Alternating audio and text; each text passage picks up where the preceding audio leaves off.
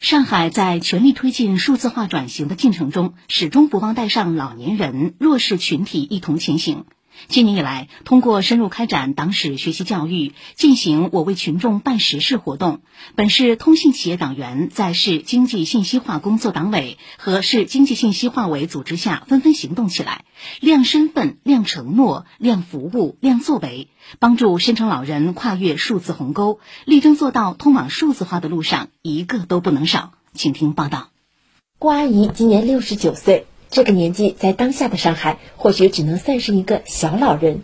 但在数字时代新兴出的诸多产物面前，因为不懂而引起的戒心，使得他越发不敢做出任何尝试。如果叫我照这二维码，我就不会去使用，怕弄错了不安全。年纪上去了，生怕又搞不清楚。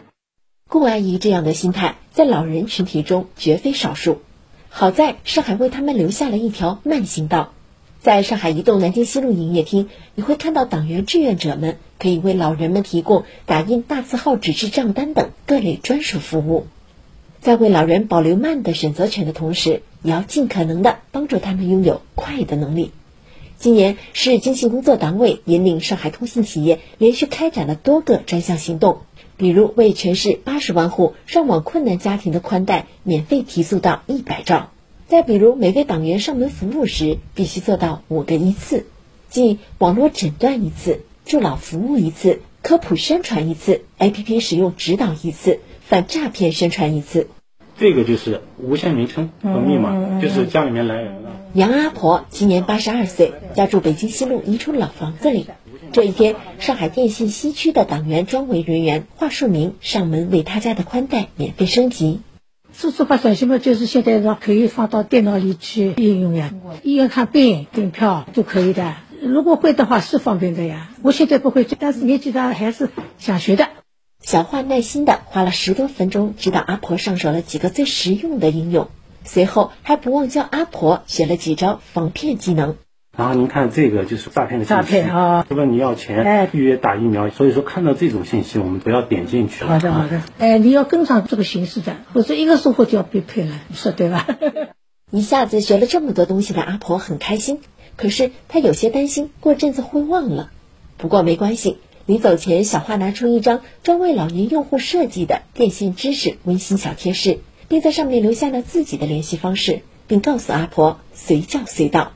就在杨阿婆学会什么是 WiFi 的这一天，距离她家不远处的一个新闸路社区活动空间里，有二十多名老人首次触电了随身办。阿姨叔叔，你们看这里，那个随身码旁边还有两个字，叫做亮证。查询三金账单、预约打疫苗、购买互惠宝，甚至是预订发博会门票。当上海电信党员邱丽娜将随身办的功能一一解锁时，现场的老人们仿佛发现了一个宝藏。中场休息时，谁也不肯离席。我们还会遇到很多这样的老人，说我想要实时生成一篇像每天这样子的短文。他们其实对美好生活的向往、追求已经越来越高，所以我觉得我们有必要在信息化的道路上把他们一起带上。截至目前，上海三百七十七个电信营业厅设置爱心专柜优先办理超过四十一万人次，爱心客服电话直连接听共计六十一点八万次。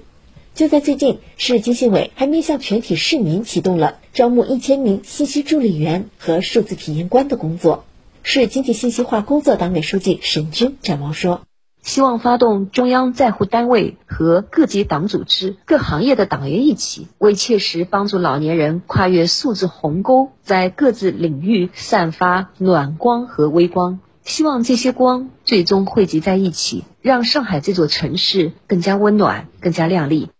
釜山有记者汤立飞报道，